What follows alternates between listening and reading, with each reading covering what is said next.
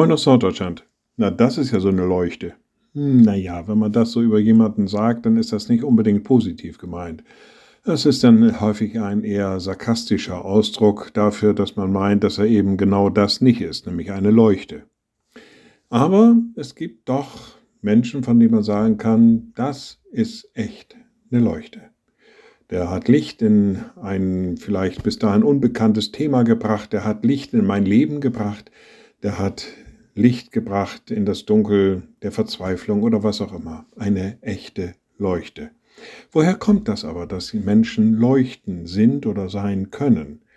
Im Epheserbrief schreibt der Apostel, Ihr wart früher Finsternis, nun aber seid ihr Licht in dem Herrn. Das heißt also, da, wo wir Jesus Christus mit einbeziehen in unsere Überlegung, wo wir Jesus Christus mitnehmen in unseren Alltag, da können auch du und ich zu einer Leuchte werden. Na, das ist mal eine Leuchte.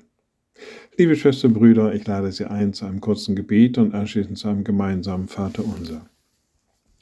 Allmächtiger Gott, guter himmlischer Vater, in deinem Sohn bist du in diese Welt gekommen. Er ist das Licht in unserem Leben. Gib, dass wir dieses Licht mit uns tragen, dass wir es weitergeben und so auch zu einem Licht werden in glaubensarmer Zeit, in der Dunkelheit der Individualität, in, dem Finst in der Finsternis des Ich-Bezogenseins. Sei du uns daran nahe, sei du uns Beispiel und gib uns Kraft. Und wir beten gemeinsam. Unser Vater im Himmel dein Name werde geheiligt, dein Reich komme, dein Wille geschehe wie im Himmel, so auf Erden.